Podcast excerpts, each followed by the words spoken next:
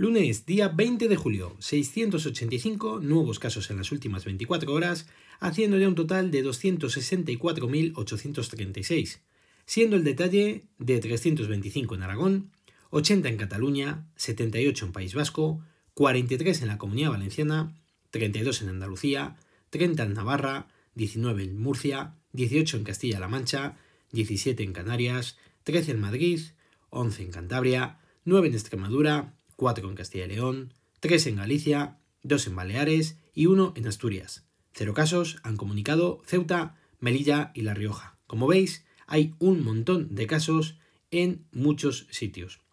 En cuanto al número de casos diagnosticados en los últimos 14 días han sido de 12.879 y en los últimos 7 días de 8.297.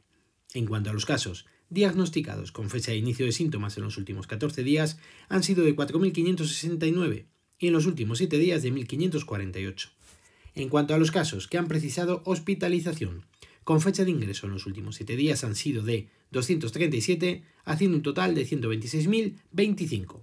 En cuanto a los casos que han ingresado en UCI con fecha de ingreso en los últimos 7 días han sido de 15, haciendo un total de 11.730. Y en cuanto al número de fallecidos con fecha de defunción en los últimos 7 días han sido de 9, siendo su detalle de 3 en Castilla-La Mancha y Madrid y 1 en Castilla y León, Comunidad Valenciana y Navarra. La situación en Europa sigue estando encabezada por Rusia por casi 780.000 casos, seguida de Reino Unido, España, Italia y Turquía. En cuanto a la situación fuera de Europa, Estados Unidos alcanza casi los 3.700.000 casos, seguida por Brasil con más de 2 millones y ya después, con muchos menos casos, no llegan a 400.000, Perú, México y Chile. Ya estáis viendo cómo está todo. Algunos expertos hablan ya de que estamos en la segunda oleada del virus, sin paños calientes. Como última hora, el partido que se iba a disputar entre el Deportivo de La Coruña y el Fuenlabrada ha tenido que ser suspendido al detectarse varios casos positivos por COVID en jugadores del Fuenlabrada. De momento, el club, el del Fuenlabrada, se eh, excusa diciendo que ellos en todo momento han seguido el protocolo a rajatabla.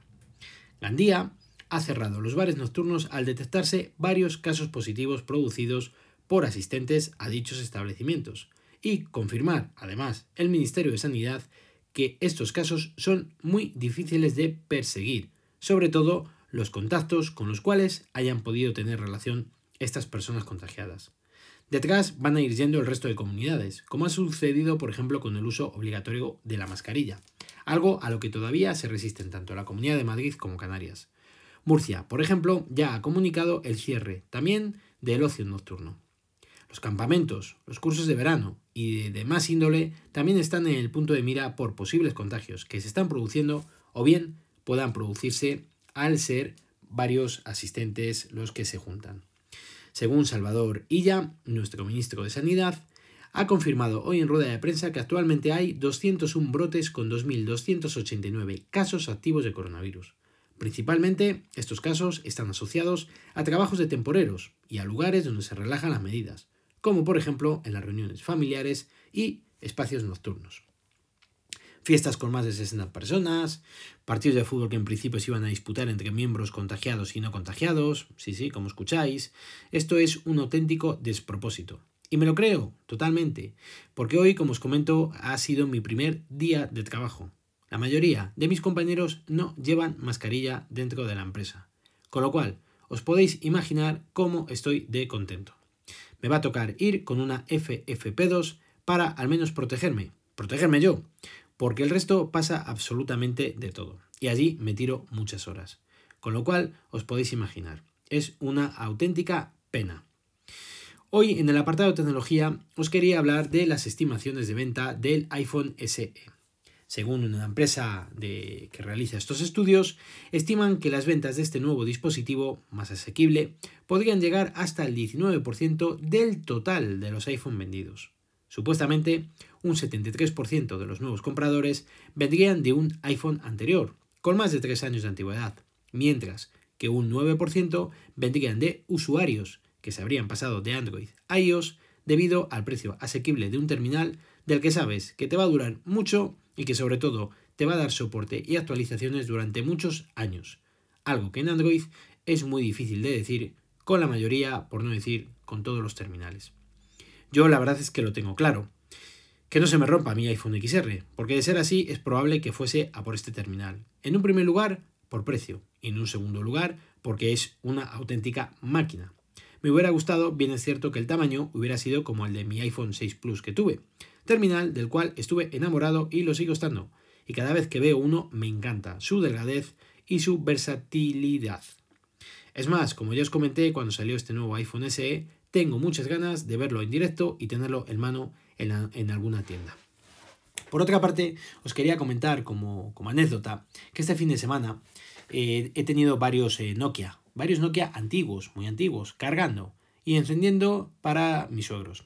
Se les ha estropeado uno de los teléfonos móviles que utilizan, que realmente solo lo utilizan para llamar, no tienen WhatsApp ni nada, y eh, hemos tirado del baúl de los recuerdos. Tienen una bolsa con varios teléfonos de todos los que habían ido desechando ellos y que, anterior habían, que anteriormente habíamos desechado nosotros.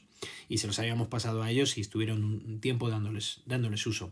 La verdad es que no me he tomado nota de los modelos porque fue un poco así de, con, con, con demasiada rapidez. Pero he juntado tres Nokia, un LG y un Siemens. El Siemens le teníais que ver. Era, vamos, parecía del año la polka. Uno de los Nokia, su batería, imaginaros, se había hinchado, pero hinchado hasta tal punto que había roto la tapa del teléfono.